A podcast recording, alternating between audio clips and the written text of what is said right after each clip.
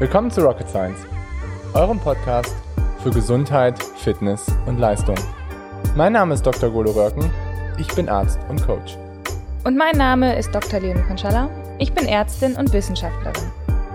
In diesem Podcast wollen wir euch die neuesten wissenschaftlichen Erkenntnisse näher bringen und euch zeigen, dass die Verbesserung eurer Gesundheit und Leistung keine Raketenwissenschaft ist. Moin Leo. Hallo Golo. Die Erkältungssaison ist in vollen Zügen und jeder dritte Athlet ist im Moment gefühlt krank. Unter anderem warst du auch sehr lange krank.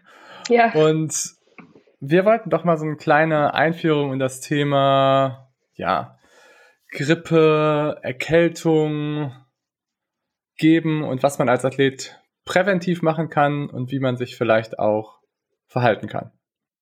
Genau, oder wie man sich verhalten sollte. Vielleicht können wir jetzt ja mal ein bisschen böser äh, ausdrücken. Ja, definitiv. Okay, willst du mal anfangen? Weil ich habe medizinisch im Krankenhaus keine Ahnung, was da im Moment so richtig passiert. Deswegen steig du doch mal in das Thema ein.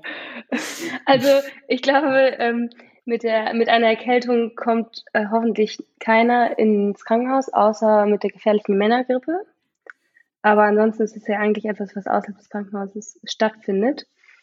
Mm, was ich ganz interessant finde, ist, äh, sind die bösen Schlagzeilen, die man jetzt so alle liest im Moment, so das, äh, das RV-Virus, das RSV-Virus und äh, irgendwie, das ist jetzt auf dem Vormarsch und alle werden mega krank und so. Und äh, vielleicht können wir das einmal ein bisschen in Kontext setzen, weil, also Klar, RV. ich weiß, ich weiß überhaupt gar nicht, was das ist, ehrlich gesagt. Ich, ich block mich im Moment so ein bisschen von manchen Nachrichten, deswegen, ich glaube, da musst du ein ja, bisschen mehr aussitzen. Aber, aber dann sag doch mal, der, diese Schlagzeile, ähm, RSV-Infektion machen die Kinderkrankenhäuser voll.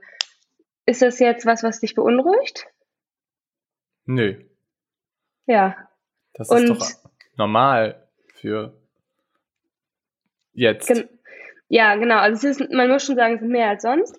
Aber ähm, ich habe so das Gefühl, dass ganz, also zum Beispiel als ich jetzt so krank war, haben mich ganz viele gefragt, die jetzt nicht aus dem medizinischen Sektor kommen, ähm, hattest du dieses RV-Virus? Und dann habe ich immer nur gedacht, so, ja, wieso, was glaubst du denn, was das ist? Und äh, das ist kein neues Virus und es ist nichts, ähm, was wir noch nicht kannten vorher, sondern äh, wenn man eine Erkältung hat, ob egal ob jetzt 2021 oder äh, 1998, ähm, die Erkältungsviren sind zum größten Teil äh, Rhinoviren, also R RV ist sozusagen die Abkürzung. 50 Prozent aller Erkältungen äh, sind sozusagen durch RV ähm, ja, äh, verursacht. Und dann die anderen 50 Prozent sind halt zum Beispiel RSV, Adenoviren, Coronaviren. Corona ist ja auch nichts Neues, muss man sagen. Ähm, diese ganzen anderen Viren, so, das sind meistens halt die Erkältungen. Und ja, jetzt ist genau. halt so, genau. Und jetzt ist halt so, dass es auch dieses Jahr natürlich, dass die Rhinoviren äh, sich sozusagen im Herbst wieder vermehrt ausbreiten und Leute krank machen. Der, das Problem ist jetzt halt nur, dass ja ähm, sozusagen im Winter 2020, 2021 war ja eigentlich kaum einer krank. Also Kindertagesstätten waren zu, Schulen waren zu. Wenn du Bus gefahren bist, hattest du eine Maske auf. Du hast dich kaum mit irgendwem getroffen. Letztes Jahr hat ja jeder gesagt, oh, ich hatte dieses Jahr gar keine Erkältung, total cool. Was aber in, in dem sozusagen Zyklus passiert ist, ist ähm, folgendes. Und zwar, wir haben unsere Immunität gegen diese Viren praktisch mehr oder weniger verloren. Weil normalerweise ist es so, du hast eine Erkältung, dein Immunsystem merkt sich das, hat Antikörper gegen Rhinoviren oder welche, welche Erkältungsviren du auch gerade hattest. Und die halten aber sozusagen dich für ein gutes halbes Jahr, ein bisschen länger geschützt. Und dann ist es aber so, dass dieser Titer an Antikörpern stark abfällt. Mhm. Und dann kommt die neue Erkältungswelle. Und dann wirst du sozusagen, kommst du wieder in Kontakt mit Erkältungsviren und dann wird dein Immunsystem sozusagen geboostert. Dann kriegt das praktisch wieder diesen Reiz, erinnert sich, ah ja, oh, da, ich muss mal kurz kramen, ich bin jetzt nicht mehr immun, aber ich kann das ganz schnell wieder ähm, reaktivieren mit meinen Gedächtniszellen und kann sozusagen mein Immunsystem praktisch eigentlich wie eine dritte Impfung boostern. So, ja. und jetzt, und dann bist du halt, dann überstehst du deine Erkältung äh, mit irgendwie drei Tagen Halskratzen und alles ist gut. Und wenn, das, wenn dieser Booster aber wegfällt, dann wird das Immunsystem sozusagen immer schlechter im Bekämpfen dieser Viren. Und jetzt ist es praktisch so, dadurch, dass wir letztes Jahr alle keinen Booster hatten für unser Immunsystem, sind wir dieses, diesen Herbst, Winter vollkommen überfordert. Und die Viren marschieren halt in unseren Körper rein und machen uns halt einfach richtig krank. Kränker als sonst, sonst. weil wir es halt einfach ja. nicht mehr gewöhnt sind. Ja. Und es sind aber die gleichen Viren in, der, in dem Sinne sozusagen der gleichen Vir, der gleichen, gleiche Virenstamm. Genau, und da glaube ich, das ist nochmal wichtig, weil du am Anfang sagtest, dass es Rhinoviren seien, Coronaviren, Adenoviren und du meinst damit ja, dass es letztendlich der gleiche Virenstamm ist, den wir letztendlich immer schon haben. Also es ist nicht so wie bei Corona, dass wir jetzt Covid-19 haben, was was komplett Neues ist, sondern es ist letztendlich ein Rhinovirus, was genauso ist wie sonst, auch von seiner Gefährlichkeit her. Genau, von seiner, Gefähr von seiner Gefährlichkeit her ja. Aber klar, ich meine, jedes Virus verändert sich ein bisschen pro Jahr. Das ja. ist einfach eine natürliche Selektion. Das ist so, wie wir uns ja auch immer ein bisschen anpassen. Ja. Ähm, oder über die Jahre angepasst haben. Klar muss man sagen, ein Virus hat eine viel kürzere Lebensdauer und deswegen ist sozusagen in unseren Lebensjahrzehnten deren Turnover und deren Veränderung, Veränderung viel, viel schneller als bei uns Menschen jetzt. Mhm. Aber die verändern sich natürlich ein bisschen weiter. Deswegen ist es halt auch so, dass, dass es jedes Jahr zur Grippesaison einen neuen Influenza-Impfstoff geben muss. Ja. Weil sich Viren einfach immer ein bisschen verändern durch ja. den Mutationsdruck. Ja, genau. Das wird uns ja wahrscheinlich auch bei Corona wahrscheinlich auch blühen, langfristig betrachtet, oder? Mit Sicherheit. Ja. Das ist ja. der Lauf der Dinge. Ja. Okay. Ist halt nur die Frage, in welche Richtung es geht. Ja. Okay, also hat es letztendlich damit zu tun, dass unser Immunsystem beziehungsweise wir nicht mehr so gut darauf vorbereitet sind, mit den Viren umzugehen, weil wir unsere Immunität verloren haben durch genau. Sicherheitsmaßnahmen vor einer Covid-Infektion. Genau, richtig. Ja. Schweinerei. Ja, das, das geht ja, ja, gar nicht. Ja, also wir haben uns so gut geschützt letztes Jahr, dass wir dieses Jahr nichts mehr können, immuntechnisch. Ja, und jetzt Masken möglichst wieder komplett ausziehen und sich nicht geimpfen lassen, oder? Weil damit man dann, ähm, wenn man gegen andere Sachen alles was durchmacht, dann sollte man doch auch andere Infektionen besser durchmachen. Ja, also ich habe schon eingeladen zur fetten Corona-Party. Ich weiß nicht, wie es bei dir aussieht. Ähm, nein, Quatsch. Also man muss das natürlich alles mit Augenmaß sehen. Ne? Ähm, eine Grippe wird uns oder also eine Grippe oder auch eine Kältung sind sehr unangenehm, kann ich jetzt nochmal bestätigen, sind sehr, sehr unangenehm, aber die bringen uns höchstwahrscheinlich nicht um. Und deswegen würde ich jetzt mal ja. sagen, ich bin jetzt irgendwie ganz froh, ich war vor zwei Wochen bei kleinen Kindern und habe mir das da sozusagen mitgenommen. Aber ganz ehrlich, ist in Ordnung. Wenn ich mich da nicht angesteckt hätte, hätte ich mich dieses Jahr irgendwo anders noch angesteckt. Und jetzt äh, kennt mein Immunsystem wieder äh, verschiedenste Erkältungsviren, kann damit umgehen und äh, ist in Ordnung. Ich meine, ich würde es jetzt nicht aktuell da, ich würde es jetzt nicht drauf anlegen, aber ich glaube halt, man kriegt das jetzt irgendwann wieder alle, weil die Sicherheitsmaßnahmen sind einfach nicht mehr so wie letztes Jahr und das ist auch in Ordnung. Ähm, aber ich würde es nach wie vor halt abtrennen zu Viren, die halt potenziell lebensgefährlich sind oder Langzeitfolgen haben, wie eben Covid-19. Das will ich nach wie vor nicht haben. Und ja. äh, bin froh um hm. meine dritte Impfung und äh, ja, werde da auch tunlichst keine ähm, Infektionen in Kauf nehmen. Genau. Das finde ich halt wichtig, dass du das einfach nochmal sagst. Ich bin übrigens auch das dritte Mal geimpft, vorgestern. Sehr schön. Herzlichen Glückwunsch. Ja, danke, danke, danke. Nein, aber ich glaube, es ist einfach wichtig, das auch nochmal, was du genau gerade gesagt hast, einfach zu betonen, dass das ist kein Schwarz oder Weiß, So, ne? Ich meine, wir haben, was wir immer gesagt haben, einfach in dem Podcast, ist, dass Corona halt eine scheiß Erkrankung ist. Und dass da Leute einfach dran sterben und daran auch krepieren. Mhm. Und dass du es einfach nicht haben möchtest als Athlet. Und wir deswegen natürlich auch letztendlich uns impfen lassen, alle Maßnahmen total in Ordnung sind, weil es einfach so eine scheiß Erkrankung ist. Und wenn jetzt ein Influenza-Virus kommt, was sich mutiert und dann vielleicht Influenza-Inf 24 heißt oder sowas in der Art und das Ding einfach scheiße gefährlich ist, dann sieht das wieder anders aus, natürlich. Mhm. Aber jetzt macht es einfach Sinn, vielleicht auch mal sowas durchzugehen. Ne? Ich glaube, ganz ehrlich, es wird jetzt, es wird, glaube ich, mega die Erkältung. Also ich meine, es ist ja schon mega die Erkältungswelle. Und sie wird auch, also, dass sich da irgendwer komplett raus, also rauszieht, da muss er schon echt aufpassen. Und wenn, es ihn dieses Jahr nicht ereilt, dann wird sie nächstes Jahr ein, glaube ich. Ja. Ja, definitiv. Wahrscheinlich ja. Bestimmt. Und es macht ja auch dann auch Sinn, sage ich mal, vielleicht auch lieber jetzt es durchzumachen, anstelle irgendwie im März oder April.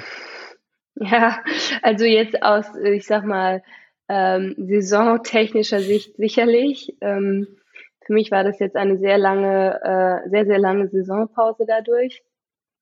Äh, gibt sicherlich ungünstigere Zeitpunkte, das stimmt. Ja. Ja, aber erzähl mal bei dir, wie, das waren jetzt drei Wochen, oder?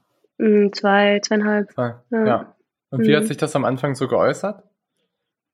Ähm, also es fing halt so ganz klassisch an mit irgendwie Halskratzen.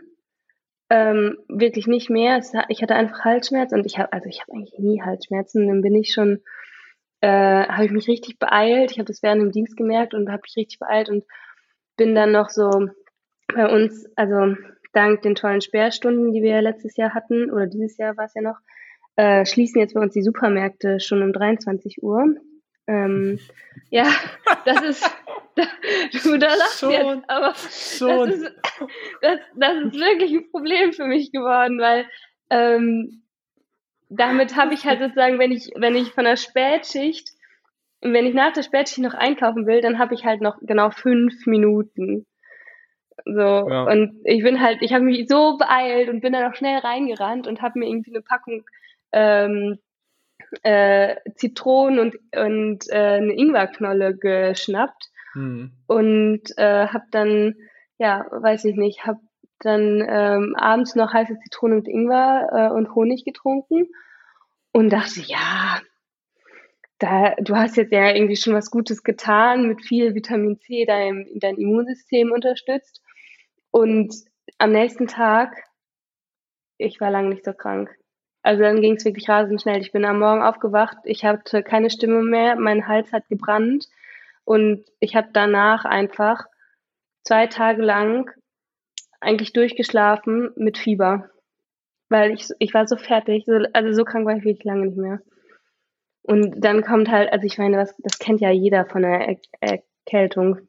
Dann läuft dir die Nase, du hast übelste Kopfschmerzen, weil deine Nasennebenhöhlen zu sind. Du hast Ohrendruck, ähm, Husten, es kam alles dazu. Und was aber krass war, und ich, also ich würde mich sonst zu den Leuten zählen, die wirklich ganz, ganz seltene Erkältung oder eine dolle Erkältung haben. Es war wirklich, also jedes Symptom, sag ich mal, war gefühlt potenziert von dem, was ich jemals erlebt habe und auch in der Länge viel länger, als ich es jemals hatte. Und Krass. ja, also so, so, so eine Erkältung würde ich jetzt sagen, hatte ich echt noch nie. Also seitdem ich dich kenne, kann ich mich nicht daran erinnern, dass du jemals wegen einer Infektion, also Verletzung, ja, ja. definitiv, ja. Ähm, aber Infektion wüsste ich nicht, dass du jemals so ausgefallen bist. Nee, also ich weiß, ich hatte, also zum Beispiel während meinem Krankenpflegepraktikum hatte ich mal Norovirus. Äh, so, das hatte ich halt auch voll, ja, das war auch richtig übel. Das, das war richtig, richtig übel. Das, das wünsche ich wirklich nicht meinem schlimmsten Feind. Also ich glaube, ich hoffe, ich hoffe, ich hoffe, ich habe keine, aber das wünsche ich wirklich niemandem. Ähm, aber ich kann mich da, also ich kann mich daran erinnern, dass ich ein einziges Mal auch eine richtig dolle Erkältung hatte. Und das war irgendwie, ich glaube, kurz vor unserem Physikum oder so. Also das ist jetzt bald zehn Jahre her. Mhm. Und das war, damals dachte ich schon so, boah, du bist richtig, richtig krank. Und da hatte ich, glaube ich, auch irgendwie ein, zwei Tage Fieber oder so. Aber das war's. Und, ja. Und wie hohes Fieber, Fieber hattest du jetzt? Also ich habe jetzt nicht dauerhaft gemessen. weißt du, ich bin jetzt nicht so der Dauermesser. Ja. Ähm, aber ich hatte, also ich habe zweimal gemessen und da hatte ich, glaube ich, irgendwie einmal 38,8 und okay. ja, das andere Mal ein bisschen drunter. Also es war jetzt auch nicht mega krass, aber es war trotzdem so, dass du einfach einfach, also ich war einfach ausgenockt. Ich habe wirklich auch ähm, in diesen zwei Wochen, ich habe, glaube ich, weiß nicht, fünf E-Mails geschrieben und ähm, zwei Dokus geguckt. Und sonst, ich habe einfach nichts gemacht. Ich habe nichts gelesen. Ich, hab, ich war zu nichts fähig. Krass, das ist heftig ungewöhnlich für dich. Mhm. Wenn man dich also, kennt, dann weiß man, dass das definitiv für dich äh, ein Sedent oder ein kränklicher, elterlicher ähm, Lebenszustand ist für dich sehr, sehr ja. ungewöhnlich. Ja, ja.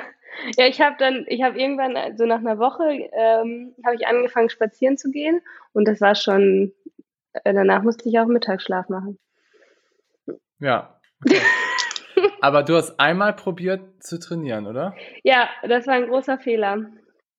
Und ich glaube, deswegen war es auch dann so lang. Weil, also ich habe das gemacht, was man halt nicht machen sollte. Ich dachte dann nach ein paar Tagen, oh, fühlt sich wieder ganz gut an. Und hat halt, also muss ich schon ehrlich sagen, so ein bisschen Halskratzen hatte ich vielleicht noch, aber es war halt einfach im Vergleich schon viel, viel besser geworden. Ja, und dann bin ich einmal Fahrradfahren gewesen. Oder laufen, ich weiß gerade gar nicht mehr. Laufen. Laufen, genau. Und das hat sich dabei auch richtig gut angefühlt. Und ich dachte, Mensch, ist ja alles in Ordnung habe ich schon richtig gefreut, habe schon gedacht, so, was haben sie denn alle? Diese Erkältungswelle ist doch gar nicht so schlimm. und, und danach lag ich einfach nochmal zehn Tage im Bett. Okay, lesson learned. Ja, aber wirklich.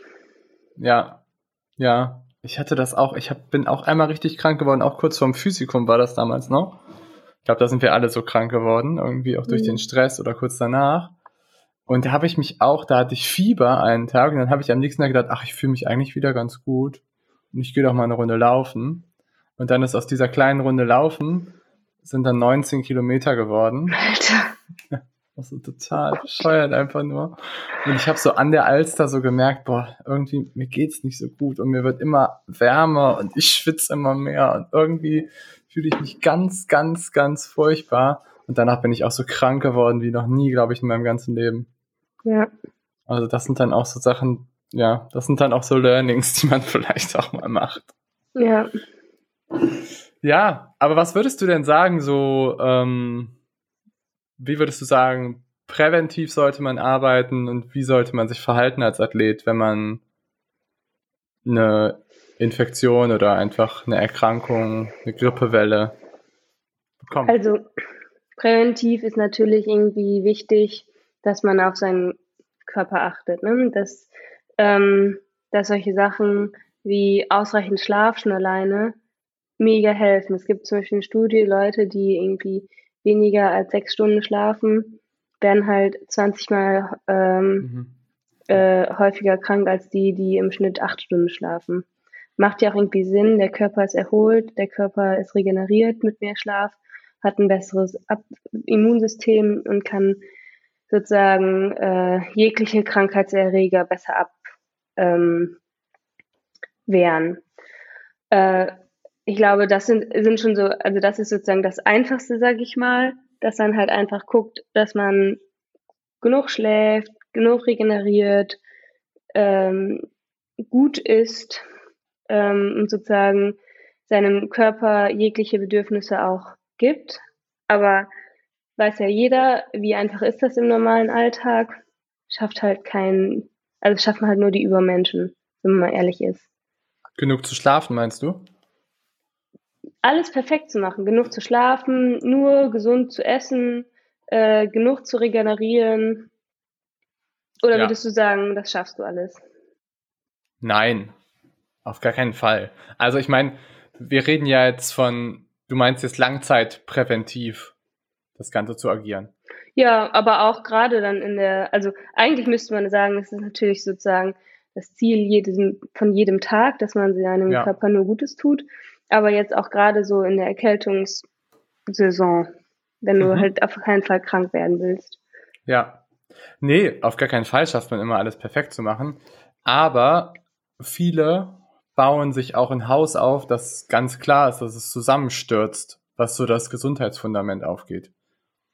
Also was meine ich damit? Es gibt auch Athleten, die sagen dann, ich muss nur fünf Stunden schlafen, mehr habe ich nie gebraucht, Schlaf ist überbewertet ähm, und tausend Dinge, Ernährung ist nicht so wichtig. Also es, das gibt total die paradoxesten Ansätze, was diese Dinge angeht. Und aber auch genauso, das ist halt ganz klar, dass du scheitern wirst mit so einem Anspruch. Hm.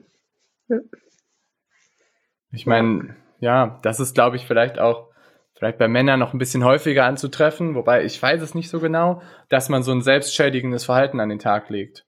Dass man einfach so sagt, so no pain, no gain, ich kann irgendwie alles und Hauptsache gegen mich und immer im Hammer drauf und dann noch schnell Intervalle gelaufen und schlecht gegessen, ins Bett gelegt und am nächsten Tag wundert man sich, dass man es einem halt nicht so gut geht und sich vielleicht eine Infektion reinholt oder nach drei Monaten halt einen Ermüdungsbruch.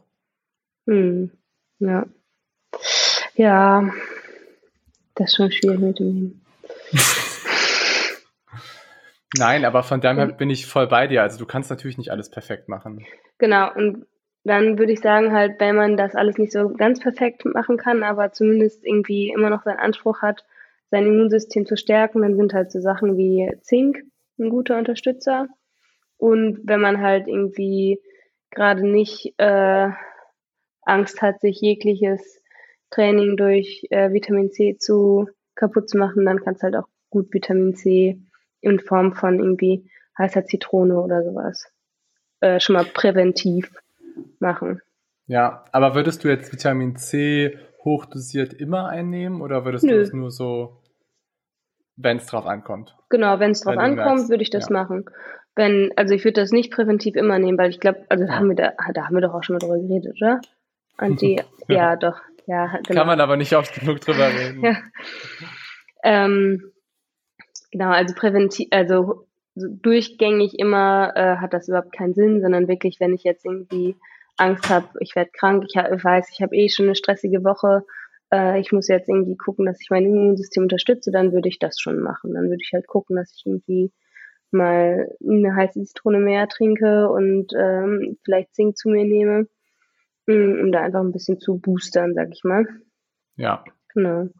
Und dann so Sachen sind natürlich auch wichtig, da haben wir auch schon mal drüber geredet, dass du halt, ähm, wenn du irgendwie Hit-Training machst, dass du danach dann guckst, dass du schnell duscht, nicht auskühlst, ähm, dich ausreichend versorgst ähm, und eben dann vielleicht guckst, dass du dich nicht äh, am besten noch ungeduscht mit nassem Shirt in die volle S-Bahn setzt, sondern dann halt einfach vielleicht den Leuten auch mal ein bisschen mehr aus dem Weg gehst. ja. Und du einfach auch genug Sachen zu dir nimmst, dass du auch gut regenerieren kannst nach so solchen Sessions. Oder da würde ich wirklich auch sagen, generell nach Sessions. Also ich finde, eine Einheit zu machen, danach nicht zu essen, sich ins Bett zu legen und dann zu denken, man tut sich damit was Gutes, ist auch kein guter Anspruch. Nee, mm nee. Aber jetzt so in Bezug auf das Immunsystem sind halt gerade so die High-Intensity-Sachen ja schon nochmal krasser, Ja, wo man einfach ein bisschen auf sich aufpassen muss. So aktuell, wenn man jetzt nicht krank werden will. ja. Und wie sieht's denn so aus mit ähm, Desinfektionsmittel jeden Tag zu benutzen? So, es gibt ja Athleten, die haben jeden Tag ihr Desinfektionstübchen dabei und ähm, in jedem Supermarkt benutzen das halt irgendwie und immer, wenn sie irgendwie mit Leuten in Kontakt kommen, benutzen das halt. Würdest du das auch empfehlen oder würdest du sowas eher nicht empfehlen? Mm, Also vor Corona hätte ich gesagt, die haben Waschzahn. Äh, tut mir leid, aber ja. ist ja schon krass. Jetzt muss man ja ehrlicherweise sagen, siehst du das ja bei fast jedem. Diese Tuben mit dem Desinfektionsmittel, die irgendwie an deiner Reißverschlusstasche vom Rucksack hängen oder so. Ähm, ich muss sagen, äh, wenn ich nach Hause komme, obwohl ich nicht mit öffentlichen Verkehrsmitteln fahre, sondern mit meinem äh, Fahrrad, das erste, was ich mache, ist Hände waschen. Und das hat sich einfach so eingebrannt bei mir. Und ich kann die mhm. Leute verstehen, dass man einfach inzwischen nochmal anders darauf achtet. Und das finde ich auch richtig. Ähm, aber klar, es gibt irgendwo die Grenze zwischen Sinnhaftigkeit, sinnvoller Nutzung und übertriebenem Zwang. Ähm, da muss man halt einfach so ein bisschen mit Augenmaß wahrscheinlich dran gehen und gucken, ob ich mir jetzt wirklich nach jedem, ähm, ich weiß nicht, nach jedem Mal, wenn ich irgendwie auf dem Markt äh, war und eigentlich nichts angefasst habe, außer die Tüten, die ich dann eh mit nach Hause nehme, ob ich mir nach jedem Standwechsel da einmal die Desinfektionsflasche äh, zücke, weiß ich nicht, ob das jetzt unbedingt sinnvoll ist. Aber wenn die sagen, naja, ich will jetzt aber hier noch irgendwie mir ein Brötchen kaufen, mich auf die Bank setzen und das essen, ja, Klar. ist jetzt keine schlechte Idee. Ja, ja, genau. Würde ich eigentlich auch so sehen. Also ich finde auch, dass es nicht notwendig ist, immer sich den ganzen Tag die Hände zu desinfizieren. Hat vielleicht auch damit zu tun, dass es für mich immer so ein Krankenhaus-Touch hat. Ähm, aber ich sehe es auch so wie du, dass man sich eigentlich gerade die Hände wäscht, so, wenn man draußen war und halt mhm. bevor man auch was isst, ist ja auch gerade was Corona zum Beispiel angeht, deutlich effektiver als nur ähm, zu desinfizieren. Mhm. Okay, gut. Prävention, check oder hast du noch was? Mm, nee, ich glaube, das waren meine präventiven Tipps. Jetzt kann jeder, jetzt kann jeder sagen, naja, bringen die mir was oder nicht. Leonie hat es ja schon. Ähm, aber das wären jetzt so meine, meine Sachen. Willst du da noch was ergänzen? Nein, aber was ich schon ergänzen will, ich meine, das ist jetzt durch diese Debatte natürlich alles so ein bisschen verzerrt, das Ganze, aber es ist schon wichtig auch, dass man immunkompetent wird. Also das heißt, dass man sich auch manchmal mit Keimen auch auseinandersetzt. Und Auf jeden Fall auch gerade für die Familieneltern da draußen, ähm, es macht keinen Sinn, seine Kinder vor allen Keimen zu schützen, weil das ist halt auch schon wichtig, dass man sein Immunsystem entwickelt. Das heißt jetzt nicht, dass mein Kind Corona kriegen sollte. Das sind so zwei Paar Schuhe einfach. Und ja, das ist einfach, in der Debatte ist das schwierig, da immer so ein, ähm, nicht ein Schwarz- oder Weiß-Denken einfach auch zu haben. Und ja, ja, ich glaube, das haben wir ja vorhin auch schon ein bisschen gesagt. Ne? Das, was uns nicht umbringt, das sollten wir lieber einmal durchmachen, weil sonst, er, er, also sonst wird, uns, wird es uns eh irgendwann einholen, glaube ich. Ja. Und eine Immunkompetenz ist halt immer gut zu haben. Und jetzt habe ich das dieses Jahr wieder irgendwie einmal gehabt und dafür nächsten Winter dann hoffentlich nicht mehr und diesen Winter dann hoffentlich auch nicht mehr. So ja. muss man das ja eigentlich so ein bisschen sehen. Ne? Äh, alles, was der Körper abwehren kann, äh, ist halt super. Ja. Und wenn er das aber nie machen muss und nie lernt, dann wird es halt auch nie können. Ja, ist auch und, so. Und nur weil wir uns irgendwie jetzt äh, während dem Einkaufen die Hände oder nach dem Einkaufen die Hände desinfizieren, heißt es ja längst nicht, dass das Kindergartenkind nicht mehr den Sand auf dem Spielplatz probieren darf. oder die, die oder die Einlagen in dem Sand im Spielplatz. Okay, ich jetzt auf. ja, passiert. Okay, ne gut, aber dann würde ich auch sagen, ähm, Prävention check. Okay, jetzt bin ich krank. Genau, wenn man dann trotz seiner präventiven Maßnahmen es dann doch gekriegt hat, was mich jetzt irgendwie nicht so wahnsinnig wundert bei den bei der Vorgeschichte, die wir jetzt ja hinreichend besprochen haben, dann muss man halt einfach gucken, wie man sich das Leben sozusagen möglichst angenehm macht, würde ich sagen und da schnell halt wieder gesund wird.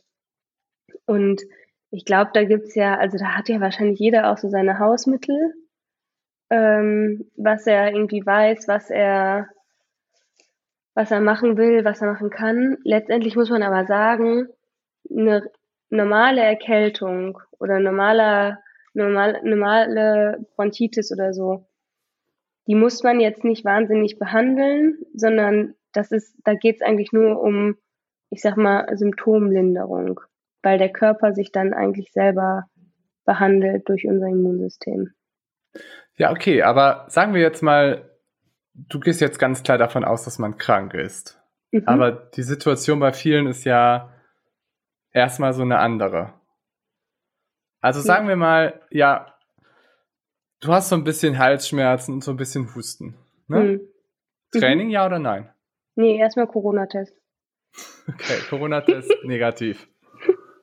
Also, ja. Halsschmerzen und du hast ein bisschen Husten. Und vielleicht so ein bisschen laufende Nase. Training, ja oder nein?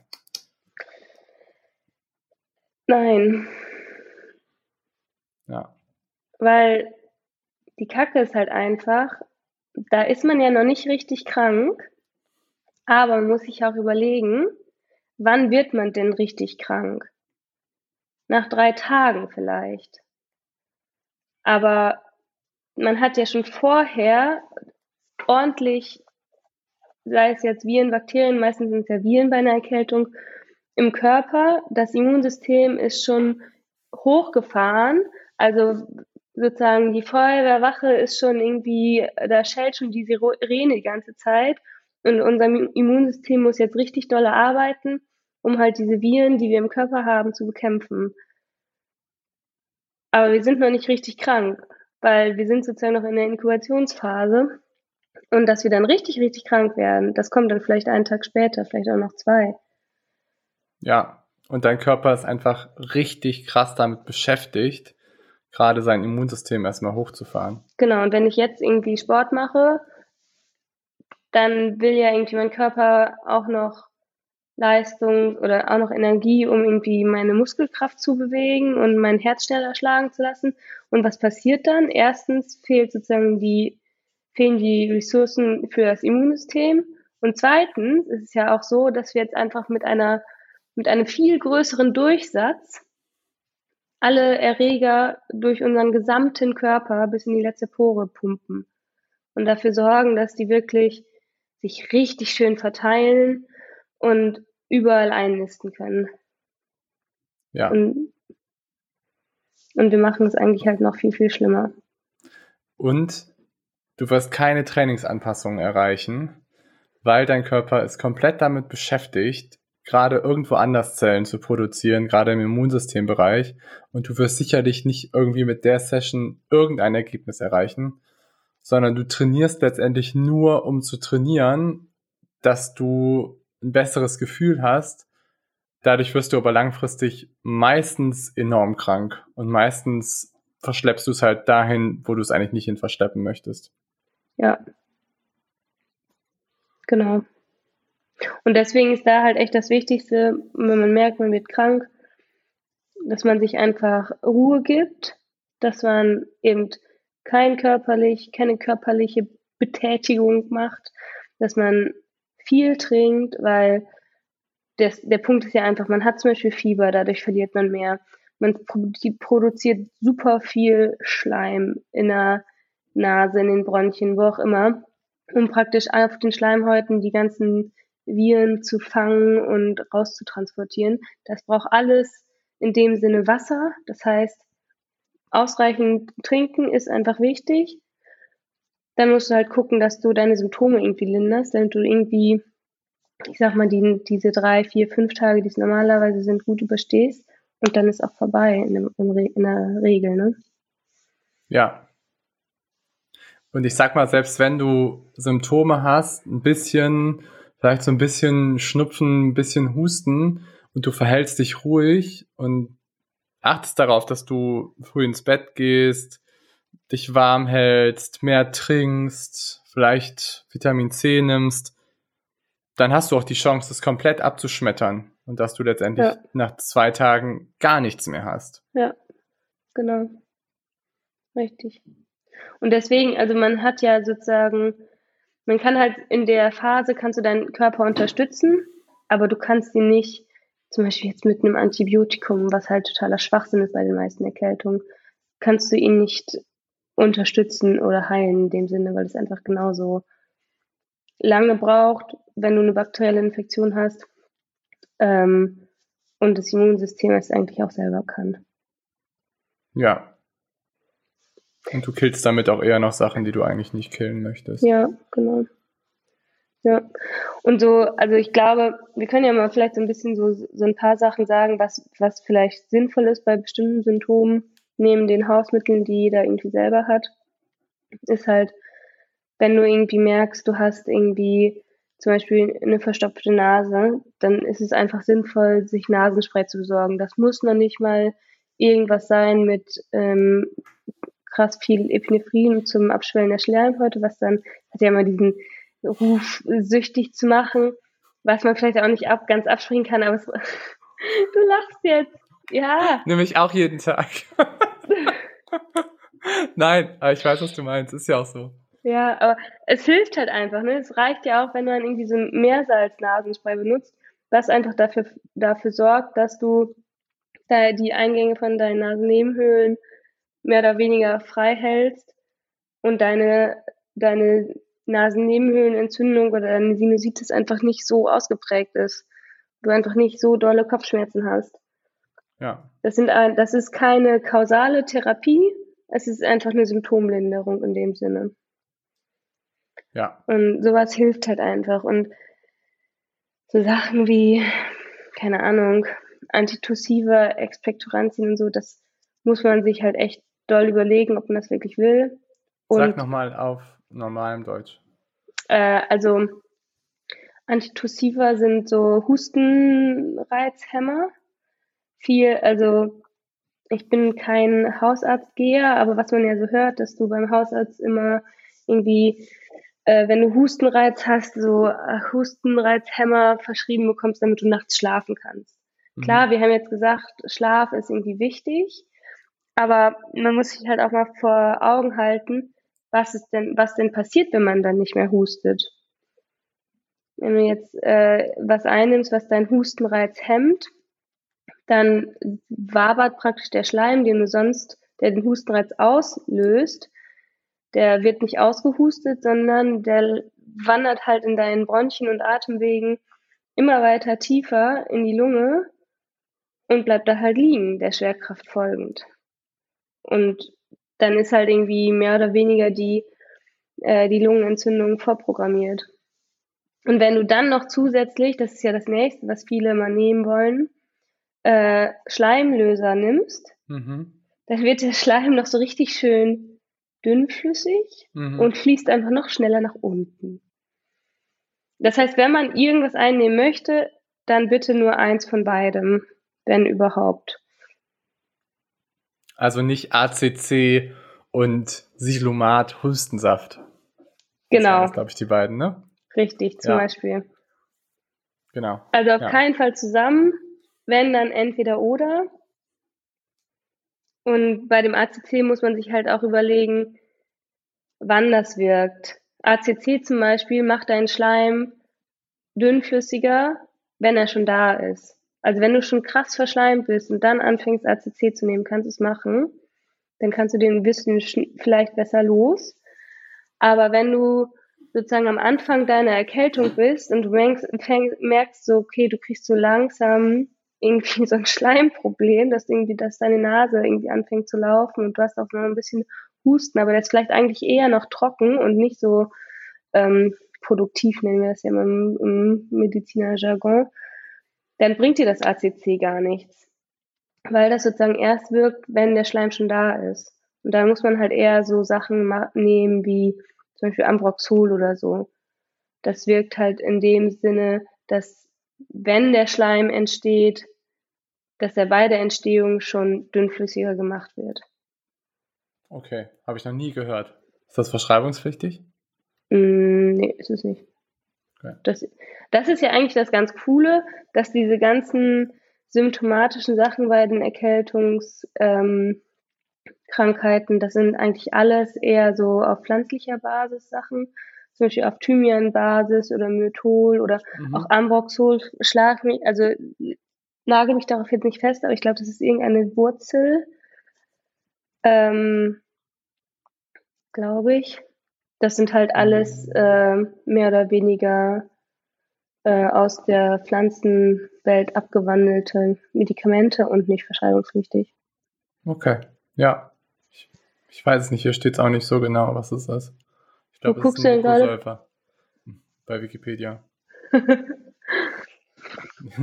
Das, Krankheiten, das Krankheiten beste, googeln. Das beste, das beste Pharmawissen. Wikipedia. Obwohl, ich muss sagen, kennst du, ähm, ich glaube, das heißt PharmaWiki, das ist aus der Schweiz. Das ist von irgendeinem, das ist von der Schweizer National, ich sag jetzt mal, Pharmaziebehörde, wie auch immer. Das ist echt ganz gut. Okay. Mhm. Hm. Ja. Nee, ja. habe ich noch nie gehört. Okay. Kann ich dir mal schicken. Ja, ja. okay, nee, spannend.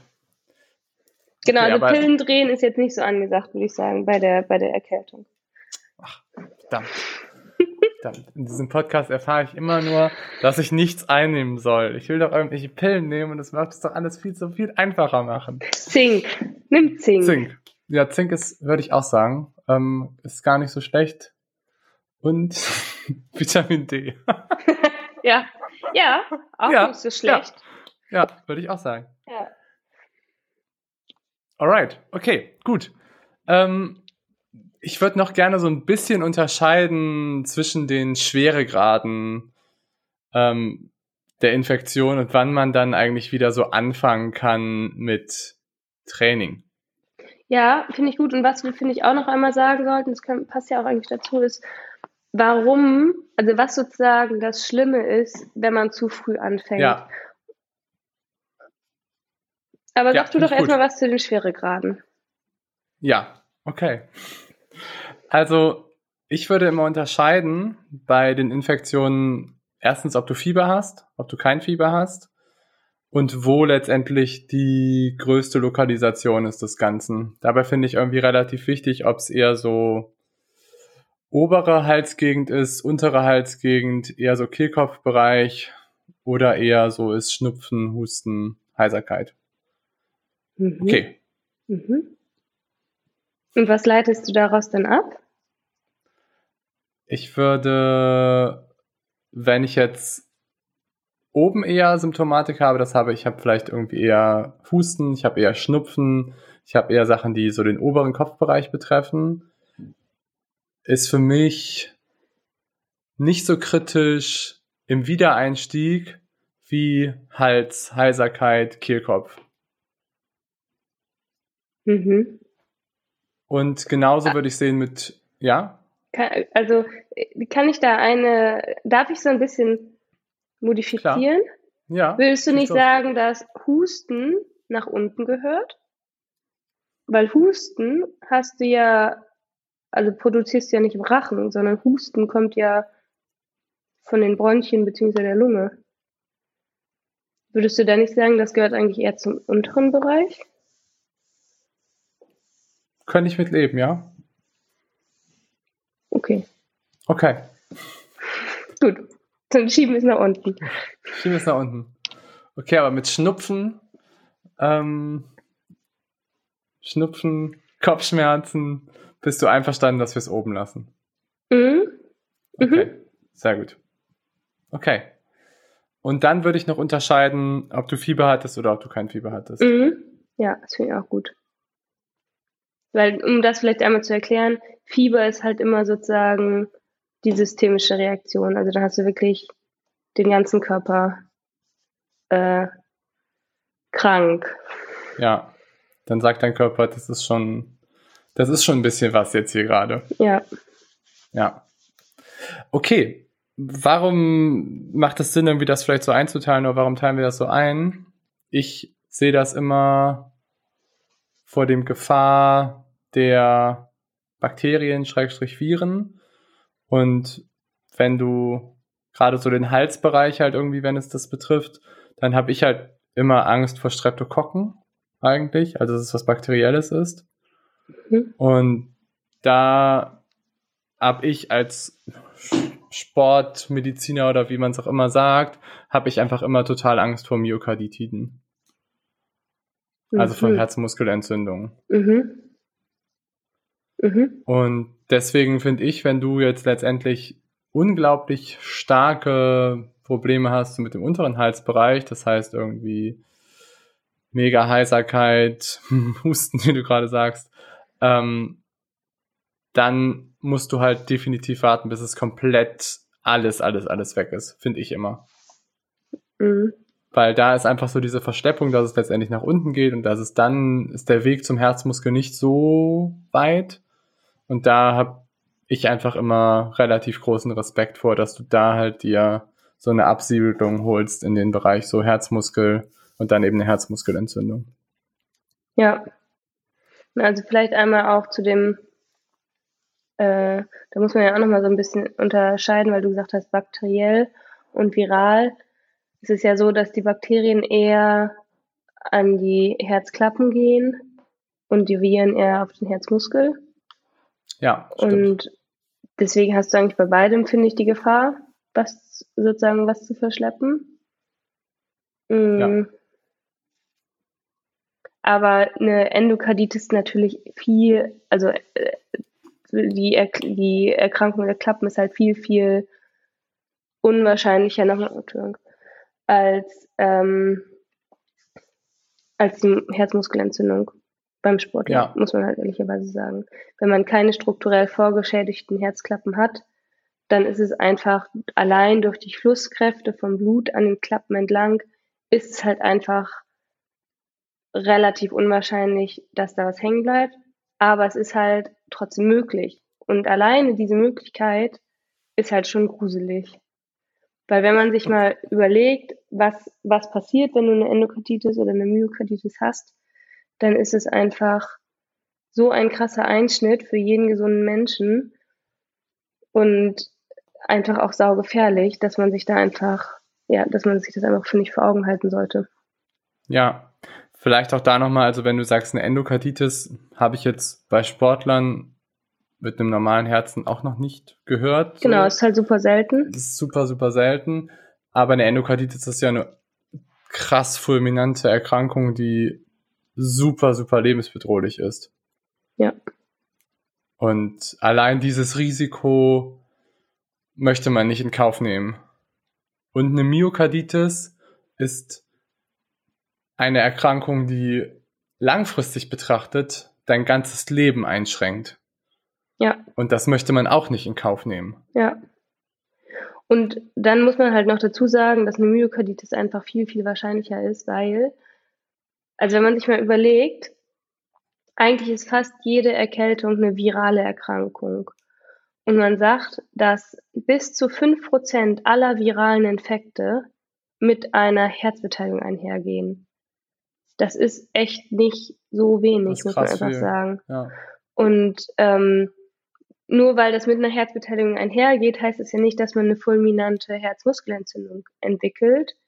Aber es heißt auch nicht, dass das Herz nicht mit sozusagen mit infiziert ist, sozusagen, sondern es hat halt auch dann für ein, sei es nur für einen Bereich einer Woche, auch eine Erkrankung sozusagen. Das Herz hat praktisch in einer Woche deines Schnupfens auch gerade einen Schnupfen. Und wenn du jetzt anfängst mit einem verschnupften Herz, zu trainieren, so doof das jetzt klingt, aber vielleicht ist es am sinnbildlichsten, dann kann es halt einfach sein, dass das Herz dann sagt, puh, also jetzt ist hier ein bisschen viel Stress für mich, jetzt muss ich mich irgendwie umbauen, jetzt ähm, gehen meine Zellen vielleicht auch zugrunde teilweise, weil die das alles nicht handhaben können. Und dann hast du nicht nur eine Woche deinen Schnupfen am Herzen, sondern hast du dann sozusagen äh, ein Leben lang ein vernarbtes Schnupfenherz. Genau, das ist, das ist halt auch noch der Unterschied, weil viele werden jetzt denken, ach, das Herz ist ja ein Muskel und ich habe ja auch andere Muskeln und wenn da irgendwie was kaputt geht, dann regeneriert sich das wieder. Das ist aber im Herzen nicht so. Wenn du einmal eine Vernarbung hast im Herzmuskel, dann hast du diese Vernarbung. Und dann hast du weniger Performance und dann hast du weniger Leistung. Und da auch nochmal, wir haben ja auch schon darüber gesprochen, dass Ausdauersport letztendlich so gut ist für unsere Lebenserwartung. Und das hat ganz viel damit zu tun, dass unsere, unser kardiovaskuläres System einfach besser wird dadurch. Wenn du aber jetzt dein Herz dauerhaften Schnupfen hat und dadurch die Leistungsfähigkeit abnimmt, dann schwächst du auch deine Lebenserwartung und dann sinkt deine Lebenserwartung. Mhm. Das heißt, wenn du letztendlich mit 25 eine Herzmuskelentzündung hast, die blöd ist, dann kann es sein, dass du fünf bis zehn Jahre früher ins Gras bleibst. Ja, oder sofort. Also man muss vielleicht auch nochmal zu ja. den Symptomen was sagen. Ähm, meistens ist es so, in, in dem Großteil der Fälle kriegen wir das nicht mit, dass wir eine Herzmuskelentzündung haben. Die ist meistens ja. asymptomatisch. Und manchmal kommen dann so Sachen dazu, während der akuten Erkrankung schon, dass ich irgendwie merke, oh, ich habe irgendwie, ich bin nicht mehr so leistungsfähig, bin dann dauernd müde, ich habe Kopfschmerzen, manchmal habe ich so ein bisschen Herzrasen. Das kann alles mal sein, das ist aber super selten. Aber wenn man Pech hat, dann kann das halt so fulminant werden, dass man sozusagen aus diesen verletzten Strukturen vom Herzen heraus ähm, Herzrhythmusstörungen generiert, dass man halt ähm, sozusagen, ähm, dass das Herz sozusagen zum Beispiel nicht mehr synchron schlägt oder gar nicht mehr schlägt, kann auch mal passieren. Plötzlicher Herztod wäre sozusagen die ganz krasse Folge. Ich meine, wie oft kriegen, also was heißt wie oft, aber ähm, ja, es ist jetzt häufig. ja, genau, es ist jetzt gar nicht so häufig mal, dass irgendwie, dass man mitkriegt, boah, da ist gerade irgendwie ein junger Sportler äh, umgefallen, musste reanimiert werden und ja, hat es leider nicht gepackt. Ich meine, war das nicht bei irgendeinem Handball-Fußballspiel dieses Jahr erst? Ja, ich glaube, unsere Zuhörer werden uns jetzt einfach köpfen und umbringen, weil ich weiß es auch nicht genau. Es war beim Fußball. In Däne. EM, genau. Aber ich kann es dir auch nicht genau sagen, weil ich glaube, wir sind beide nicht die Fußball-Nerds. Mhm. Sorry, Leute. Aber ja. genau sowas, ne? Das muss nicht sein, dass der eine angeborene Herzkrankheit hatte. Das glaube ich auch tatsächlich gar nicht mal, weil gerade diese Leistungssportler, die halt für Millionenbeträge zwischen den Vereinen hin und her geschoben werden, die kriegen halt vorher jeder einen ausführlichen Gesundheitscheck. Und da wird das schon mal aufgefallen sein, dass der zum Beispiel eine angeborene Herzanomalie hat. Und wenn das aber nie aufgefallen ist, dann wird er die wahrscheinlich auch nie, nicht haben, sondern es ist viel wahrscheinlicher, dass er einfach eine nicht ausgeheilte äh, Herzmuskelentzündung hatte, zum Beispiel. Ja, aber dazu auch, ähm, also wir machen da auch nochmal einen Podcast mit Amar, auch dazu, aber vielleicht um das kurz vorwegzunehmen, wir haben, oder ich habe vor einem guten Jahr waren wir mit, ähm, mit einem Profiteam am Tegernsee, wo wir relativ viel Kardiodiagnostik einfach gemacht haben. Und Amar meinte damals, dass es auffällig ist, wie viel strukturelle Änderungen die auch haben, teilweise an ihrem Herzmuskel. Hm. Und ich, das hat vermutlich natürlich auch vielleicht ein bisschen mit dem sportlichen Load zu tun. Das hat aber auch damit zu tun, dass man vielleicht eher mal Prozesse hatte, die degenerativ sind, die vielleicht eine Myokarditis waren, die nicht so gesund waren fürs Herz, die man einfach übergangen ist als hm. Sportler. Ja. Ja. Und das ist nicht gut für deine Leistungsfähigkeit und das ist vor allen Dingen aber nicht gut für deine Gesundheit. Ja. Überhaupt nicht.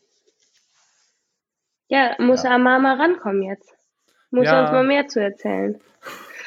Moment, wir haben den, ich habe schon, wir haben schon einen Podcast-Termin vereinbart. Ist gar nicht mehr so lange hin. Ja, cool. Können wir uns ja alle drauf freuen.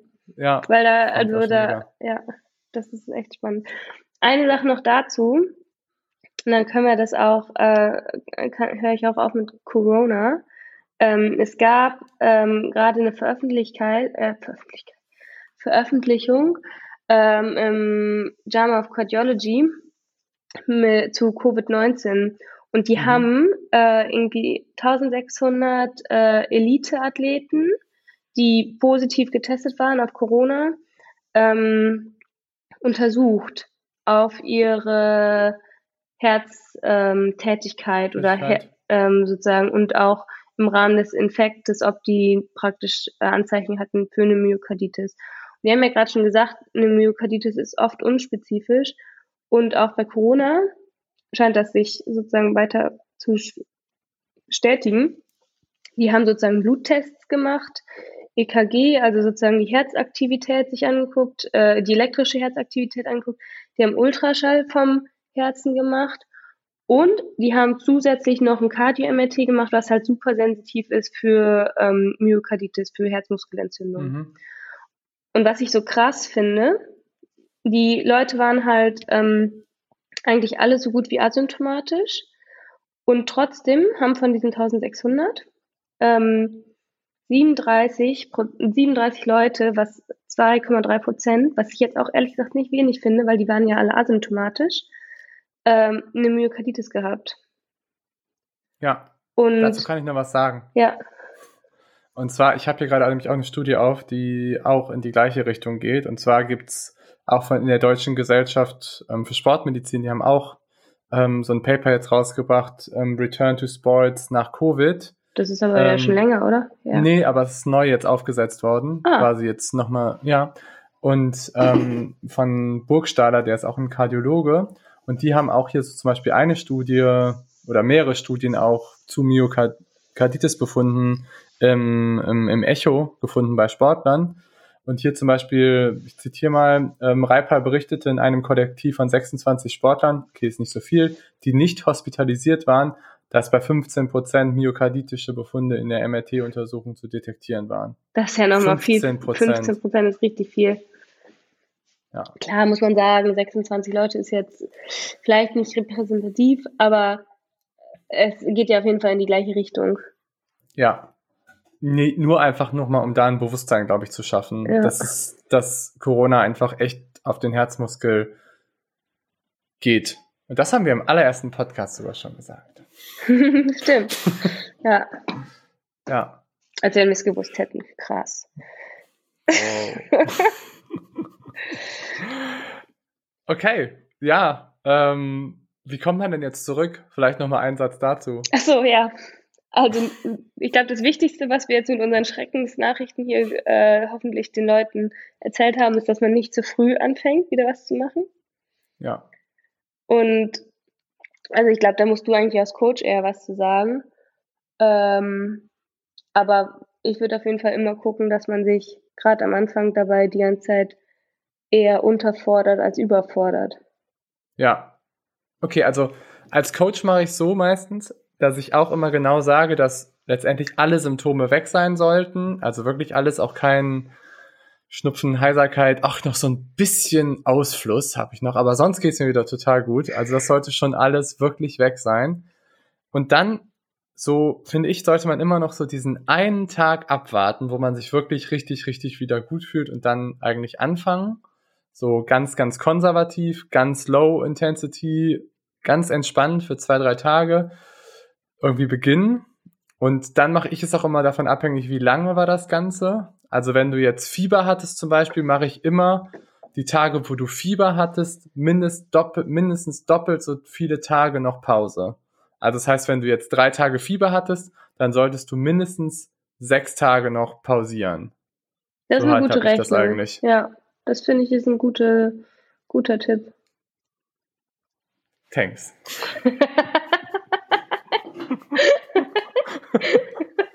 Sehr gut. Ja. Okay. Äh, ja, und ich glaube, in Einzelfallentscheidungen kann man uns ja auch mal schreiben. Ja. Aber das, ich wüsste jetzt, was, ich, würdest du noch irgendwas sagen, was wir da noch an allgemeingültigen Empfehlungen rausgeben sollten? Ähm, was ich jetzt nochmal gemerkt habe, was man ja auch nicht unterschätzen darf, ist äh, sozusagen, dass man ja auch, also klar, man ist sozusagen vom, ich sag mal, vom Kreislauf einfach jetzt, zum Beispiel, wenn man irgendwie, ich sag mal, zwei Wochen raus ist, ist man vom Kreislauf zwei Wochen echt irgendwie angeschlagen gewesen und denkt, naja, gut, das wird jetzt mein limitierender Faktor sein. Aber was man ja vielleicht auch nochmal bedenken sollte, ist, na gut, jetzt habe ich mich zwei Wochen lang gar nicht mehr bewegt, ähm, dass man vielleicht auch seine Gelenke, Muskeln und Bänder dann nicht gleich überfordert und sagt, naja gut, ich fange jetzt an mit einem lockeren Traillauf oder so. Ja, ähm, ja, genau. Das sind halt auch, also das muss man auch einfach, ich glaube, da hat ja auch jeder genug gesunden Menschenverstand, aber sollte man vielleicht auch nicht vergessen, dass die äh, ganzen Strukturen auch wieder so ein bisschen Eingewöhnungszeit brauchen. Ja, aber das ist schon wichtig, dass du das sagst. Weil die Realität ist ja auch häufig so, dass man dann richtig Bock hat und denkt, mhm. boah, jetzt geht's richtig los. Und dann machst du irgendwie direkt 10 bis 15 Kilometer mit deinen Carbon-Wettkampfschuhen oder sowas in der Art. Ja, das wäre halt dumm. Oder auch so, also ich merke das auch bei mir, ich war jetzt, ich war tatsächlich jetzt noch nicht schwimmen, aber ich glaube halt auch so zum Beispiel meine Schulterbeweglichkeit ist jetzt auch irgendwie nochmal anders, als wenn ich regelmäßig schwimmen gehe. Und so ein ordentliches Warm-up wird da, glaube ich, nicht äh, schaden. Ja, ja. Weil diese Strukturen ja, einfach, auch einfach nicht mehr, ja, die sind jetzt sozusagen gealtert. Ja, ja, aber so ein konservatives Vorgehen ist sinnvoll in allen Bereichen. Dass man mit gesundem Menschenverstand daran geht und wirklich, wirklich low einfach startet. Ja, genau. Ganz genau. Alright, gut. Dann haben wir heute über Infektion gesprochen, was wir präventiv dagegen machen können, dass uns vielleicht in der nächsten Zeit eine etwas stärkere Grippewelle erwartet. Dann dass wir mit Erkrankungen aufpassen sollten und Infektionen, dass das vor allen Dingen den Herzmuskel auch betreffen kann und dass das ziemlich blöde, lebensbedrohliche, schrägstrich lebenseinschränkende Folgen haben kann und wie man langsam wieder einsteigt. Genau. Oder dass man langsam wieder einsteigt. Ja. Ja. In dem Sinne. So viel von uns. Happy äh, Training. Bleibt gesund. Ja, bleibt gesund. Und sonst kommt ach, ach. langsam wieder. Genau. Mach's gut, Leute. Tschüssi. Sehr gut. Ja, fertig.